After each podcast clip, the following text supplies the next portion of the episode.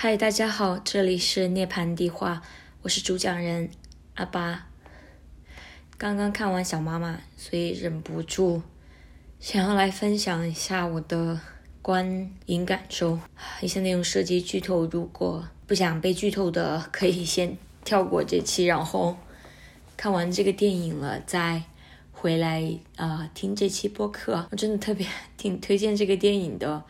这个电影的导演是《燃烧女子的画像》的导演，然后也是非常的情感，真的非常的细腻。然后啊，剧中特别让我感动的一一段就是，当大象妈妈问女孩：“我的未来会怎样？”然后女儿说：“你会不幸，你会在那里不开心。”然后小妈妈说：“我感觉那不是你的错。”女儿问：“我有时候也是。”这么想的，当时小妈妈就说：“你不是我痛苦的来源。”我一开始看完那段，我心里就有一点触动，但是真的直到直到末尾的片尾曲响起的时候，才真的让我有真的就开始哭了。对不起，现在声音还是有点不稳定，因为也是真的才看完这个电影。真的也让我想起我和我母亲之间的关系，因为小时候就是因为我妈是家庭暴力的受害者，但是她同时也是加害者。我爸对她施予呃各种各样的暴力，然后在我小的时候，他也会对我施予情绪上的一些要挟和就是身体上的一些暴力。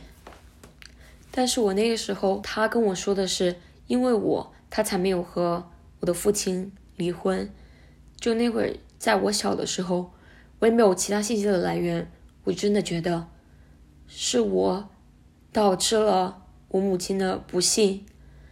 然后在很长很长的一段时间，一直到我真的是，嗯，从从小到十九岁，我都一直觉得非常非常的内疚，对我的母亲有极度的愧疚感，因为我觉得是我，我是我母亲不幸的来源。但后来其实意识到。不是的，因为我在这个情况下，我也是受害者，但我并没有把我的痛苦强加在任何其他人身上。我母亲对我施加了暴力，但是我从头到尾到现在，我从来没有对家对他施加过一次暴力。在在我来加拿大之前的前五年，过得也真的很很分裂，很痛苦，因为我真的想让我母亲。知道他需要真正的爱自己，他需要真正过自己的人生。他意识到了他生活的畸形感，但是他太过于害怕改变了，所以他选择可怕的稳定感里。我觉得这个稳定感对我来说很可怕。我的人生看着是走到了尽头。当我意识到我妈是把我爸放在第一位，而不是把我他的亲生孩子放在第一位的时候。我是真的感觉天都要塌了。或许从我心底里，我是希望我的母父可以爱我，我是希希望我的母父可以来跟我道歉，说他们是一个不合格的父母。但是这个道歉是我永远也等不来的，因为他们不会觉得他们自己做错了。就像夏虫不可语冰，他们就是那个夏虫。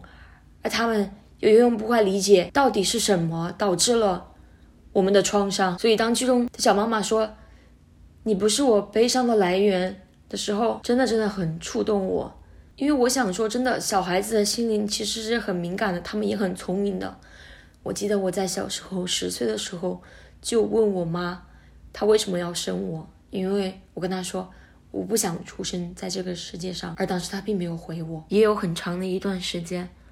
我在思考，在质疑，到底我存在在这个世界上的意义到底是什么？后来我发现，或许人生根本就没有意义，或者是我们需要自己去创造意义，或者是我们自己来定义所谓的意义。我也不明白。有时候我感到前所未有的孤独，但是孤独其实就是我们人生的常态。很久没有哭过了，只是今天哭一下，感觉挺不错的。近几个月都处在一个没有太明显情绪波动的时候吧。我可能现在是和我母父物理距离很远，我不用实际去考虑和他们能相处的问题。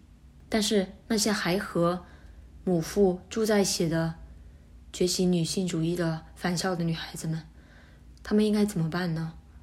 她们该怎么对待这种割裂感和绝望感呢？我我不知道，我真的不知道，而且我真的很佩服，我很佩服我们女性的韧性。就像那句“我们永远也等不来的道歉”，我现在真的慢慢意识到了，更重要的事情是，我们要与自己和解。我们要明白，就算等不来他们的道歉，这也并不说明我们的痛苦就不是真实的。我们的痛苦，我们的创伤都是真实的。我们的感受也是真实的。